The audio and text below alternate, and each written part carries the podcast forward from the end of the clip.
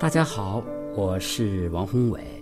我有一个非常可爱的女儿，她的名字叫朵朵。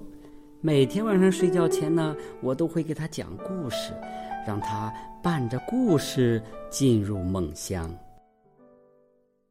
爸爸，今天你给我讲什么故事呀？今天呀，爸爸给你讲一个阿凡提挖金子的故事。这个故事呢是这样的。从前呀，有一个聪明的新疆人，他的名字叫阿凡提。他呀，总是留着两撇八字胡，头上戴着一顶新疆的小花帽，整天呢骑着一头眼睛滴溜溜转的小毛驴，嗯，唱着快乐的歌，走南又闯北。爸爸不是教过你唱这歌怎么唱的？骑上我的小毛驴呀，走遍南北与东西。骑上我的小毛驴呀，走遍南北与东西。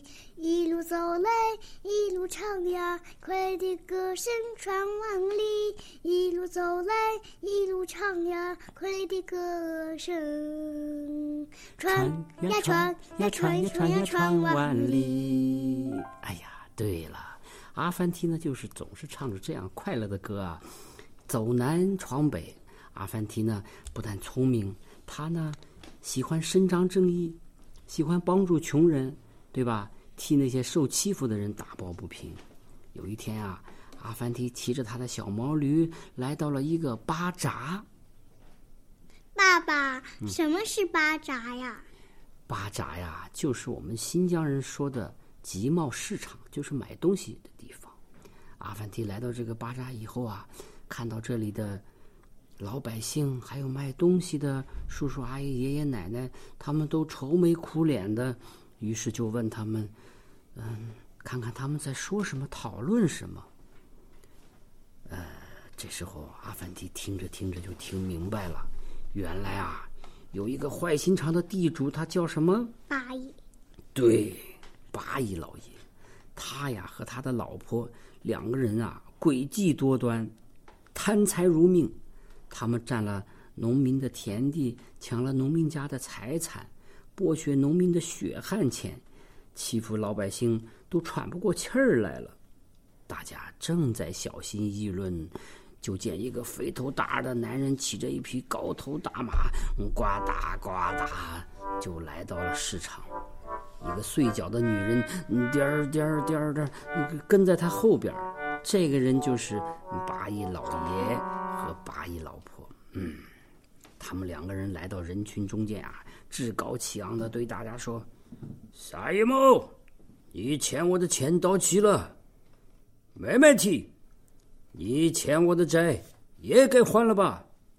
你们租了我的房子，种了我的地，欠了我的钱，欠了我的利。”还有你，小二男二汉，还欠我一个鸡蛋吗？二男二汉是一个非常可爱的小姑娘，她的妈妈生了病，她拿了一个鸡蛋，特意跑来还给八姨。可是八姨接过鸡蛋以后，眼睛贼溜溜的一转，说：“我可爱的小二男二汉，这个账可不能这么算。你虽然只吃了我的一个鸡蛋。”但是，就让他还五十块钱。爸爸，为什么安娜还要还五十块钱？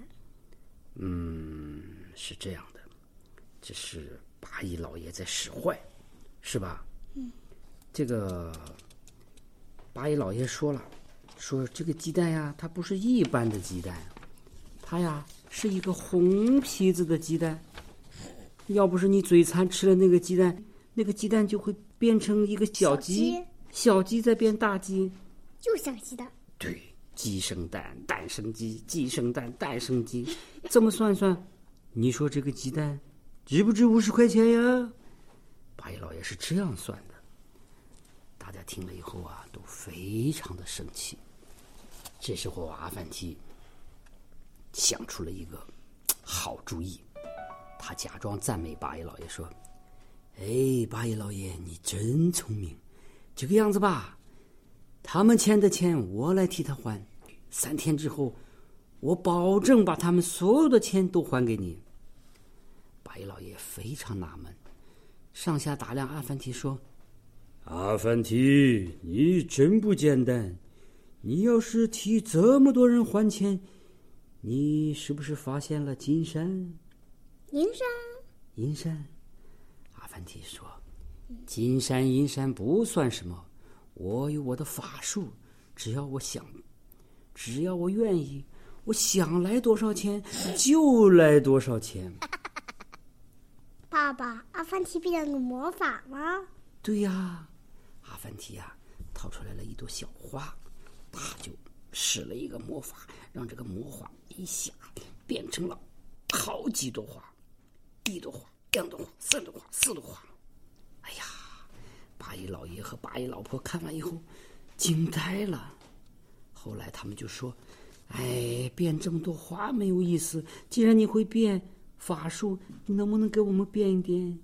这个变钱钱。对了，阿凡提就告诉八一老婆和八一老爷说，变钱没有问题。于是呢，他又使了一个魔术，把事先藏好的金子变出来。八一老爷和他的老婆看完以后目瞪口呆。他们心想：这样的法术比高利贷赚钱还快，有了这个法术，肯定能赚更多的钱。他们悄悄的把阿凡提拉到一边，问阿凡提说：“怎么才能变出金子？”给阿凡提说：“我们一起合作，怎么样啊？”阿凡提对八一老爷说：“我可以在沙漠里头种出金子。”哎呦！八一一听，非常高兴，但是呢，他又有点怀疑。他说：“哎，库尔班种树，阿米尔种田，谁听说过在沙漠里能种出金子？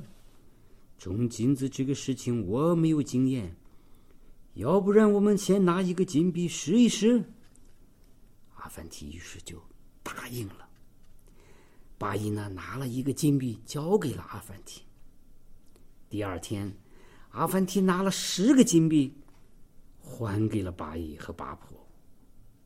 八一兴奋的数着钱，哎呦，真的种出来了！不过这个怎么才这么一点点呀？阿凡提说：“种一得十，种千得万，一个金币自然只能种十个钱嘛。”于是啊，贪心的八爷老爷决定。要拿出更多的金币让阿凡提种，并且向阿凡提承诺说，种出来以后分给阿凡提一半于是啊，阿凡提又答应了他们。太阳落山以后啊，小月亮挂在了天上，阿凡提抱着一个大箱子出了门里面呀装的是什么？知道吗？金子。对，装了满满一箱金币，这呀，这钱可是八一老爷家所有的钱。八一老爷啊，贪得无厌，希望啊能一次种出一辈子也花不完的钱。他当时怎么唱的？金子一屋子，嗯，能花十辈子。哦，对，能花十辈子，是不是？嗯。所以啊，嗯，八一老爷。跟着阿凡提就一块儿进了沙漠，他们走了很远的路，来到了一棵红柳树下。阿凡提用铁钎在树下挖了一个坑，把箱子埋了进去，然后呢，盖上了土，念起了长长的咒语。这个咒语是怎么念的呢？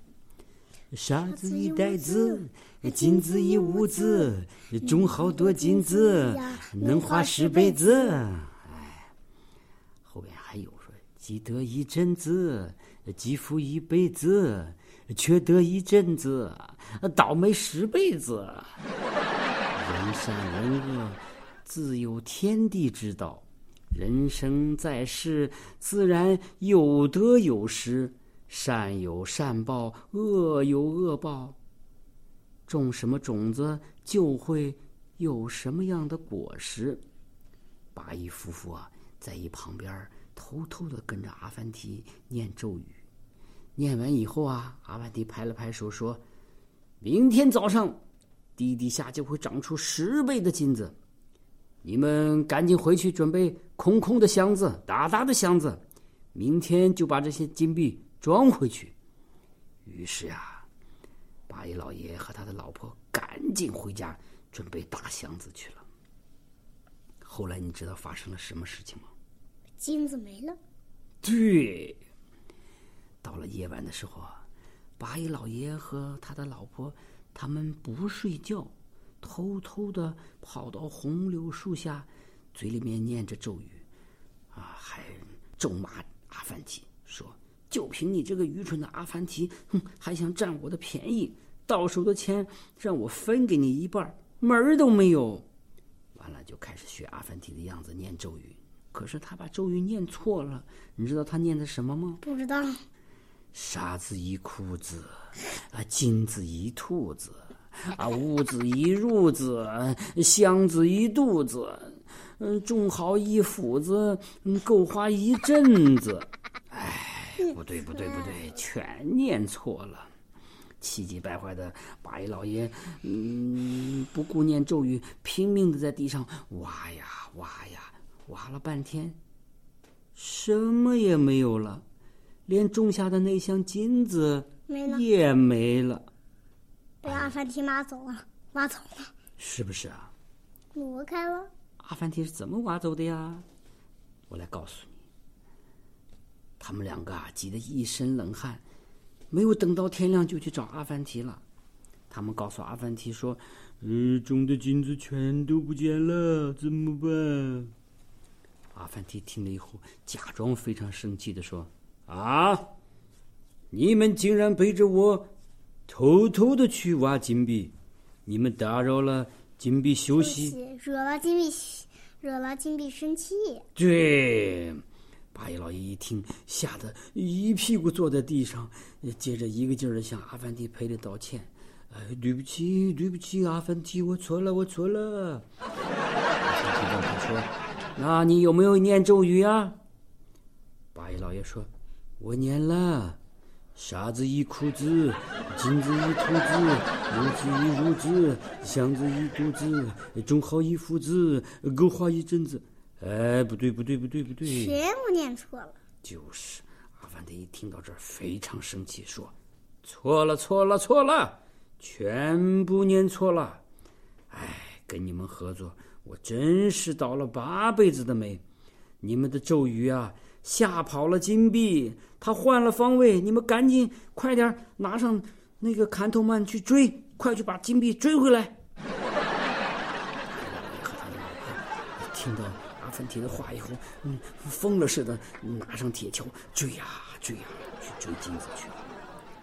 这时候阿凡提呀就把所有的乡里乡亲的人都找来，告诉大家说：“乡亲们，你们快来！”把属于你们的金子拿回去吧。于是阿凡提把所有的金子都分给了大家。这下好了吧？八一老爷没金币了。对呀。爸爸，为什么阿凡提那么聪明，而且八一和八一老婆就是真的相信种金币的法则呢？哦，这个世界上啊，有的人呢是靠他的坏心眼去赚钱，有的呢。是靠智慧。对了，靠智慧赚钱。像阿凡提就是靠智慧，对吧？嗯。他靠他的智慧来帮助穷人，可是八一老爷就是靠坏心眼，是吧？嗯。八一老爷呢，本来他也不傻，哎，可是呢，他在来利益面前呢，他就忘了，什么都忘了，就认钱了，就认金钱，就认名利，所以呢，他就会做一个愚蠢的人，干愚蠢的事儿。所以这个故事，成兔子是吧？啊，对。所以啊，这个故事就告诉我们，财富呢要靠自己的双手，靠我们的勤劳得来。而比金钱更重要的是，人和人之间的真诚和友善。这个世界上呀，高贵的标识就是善良。今天我们给大家讲的故事就讲完了。刚才大家听到的这个故事呀，就是由我们国家大剧院制作、即将上演的一部儿童歌剧。